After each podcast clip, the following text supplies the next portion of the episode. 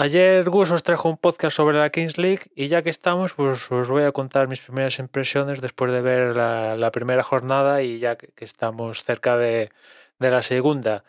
De partida yo creo que es muy precipitado para sacar cualquier tipo de, de, conclusión. Únicamente llevamos una jornada y yo creo que es muy, muy, muy precipitado en todos los sentidos, tanto deportivamente, términos de espectáculo, los números, es decir, la audiencia, yo creo que es todo muy precipitado y, ya cuando acabe, digamos que esta primera fase con la parte regular y después playoff, pues yo creo que ya será mejor, es, bueno, ya tendremos más datos y tal para sacar ya una conclusión más fidedigna, porque sacar las conclusiones de una única jornada encima, la verdad es que han elegido una fecha cojonuda, un domingo 1 de enero, que seguramente sea el, día donde menos opciones de entretenimiento y más posibilidades es que la gente esté en casa, es, yo creo que es el 1 de enero. Pues colocar ahí un contenido nuevo, pues mejor, mejor imposible.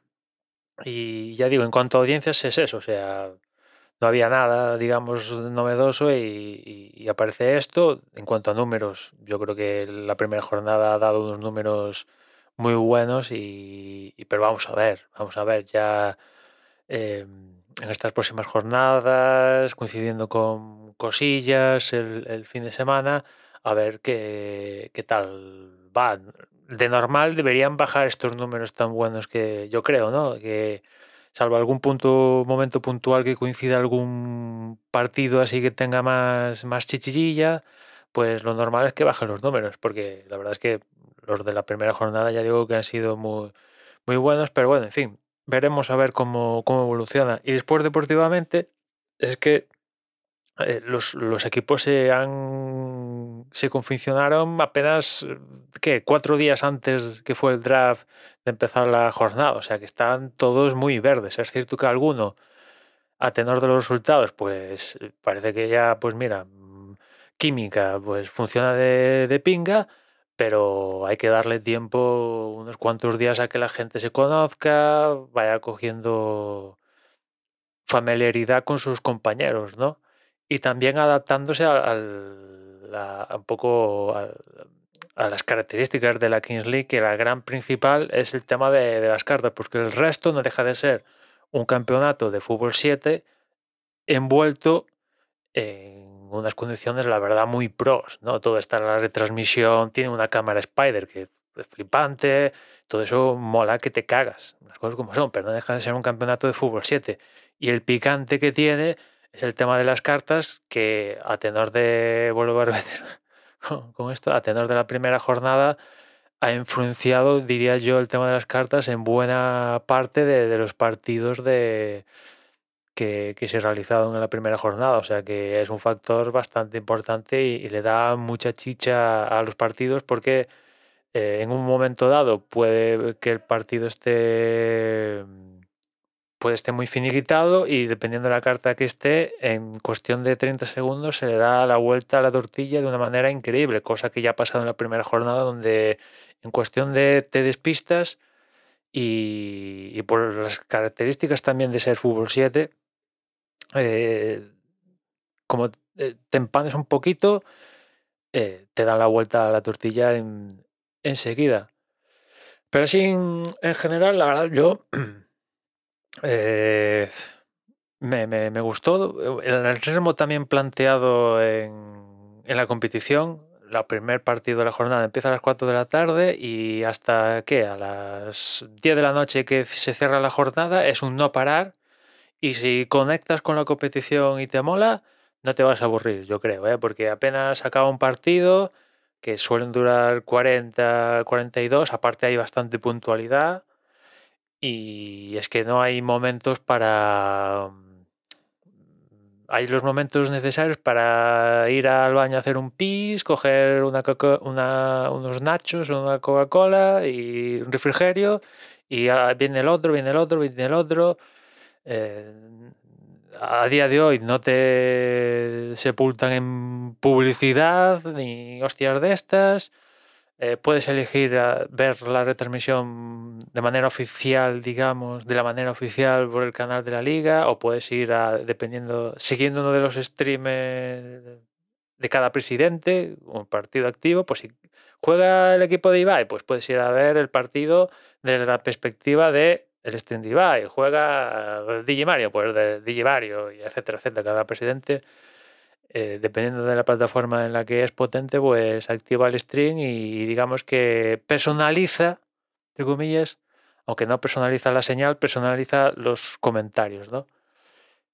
O sea que también es un, un, punto porque igual dependiendo a ti no te interesa la Kingsley, pero te interesa lo que haga Ibai y vas a Ibai y chimpum, ¿no?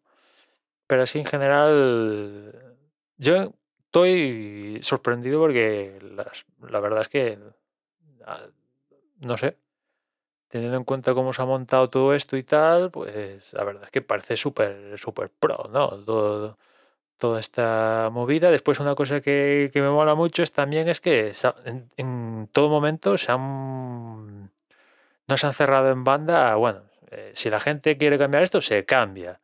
Lo votamos. Que esto vemos que no funciona, se cambia, no hay ningún problema. O sea que eso también me, me, mola no cerrarse en banda. En, mira, pues yo creo que la pelota tiene que ser verde fosforito y va a ser fosforito porque me sale de los. No, no, mira, vamos a votarlo, tiene que ser así, tal cual, Pascal, etcétera, etcétera. O sea que me, me, me mola también que, que que modifiquen su, su, producto para favorecer su producto, porque hay muchas veces que, ya, ya, lo vemos en deportes que llevan toda la vida, que hacen cosas que sabes que dices, pero si, si, si están tirando, un, si se están disparando al pie, pero lo siguen haciendo y aquí pues parece que, mira, si esto no funciona o podemos mejorarlo, se va, se va al menos a hablar y seguramente llegar a implementar. O sea que, en resumidas cuentas, que que es un campeonato de fútbol 7. Yo, el fútbol 7 que, he visto a lo largo de mi vida, pues son estos, estos torneitos que sobre todo se han dado en, en periodo de, vacaciones, Navidad, verano, con, con niños mayormente, que, que, me molaban, ¿no?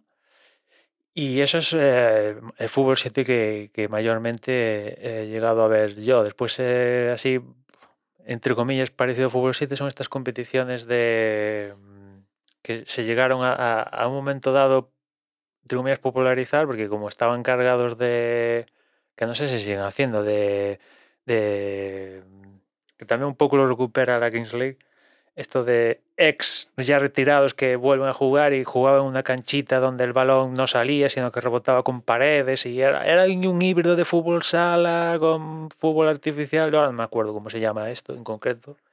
Y eso es lo que, que, que vi yo y bueno, está bien, está bien. Si acaso, también me llama la atención en que, en que en general este jugador especial, estos jugadores que pueden fichar, que no salen del draft, los presidentes, están muy enfocados al fútbol tradicional, fútbol 11 de toda la vida.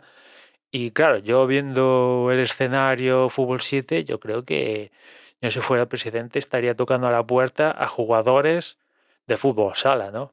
Que de hecho ya estos días ha salido Ricardiño que le ha picado el tema de la Kings League.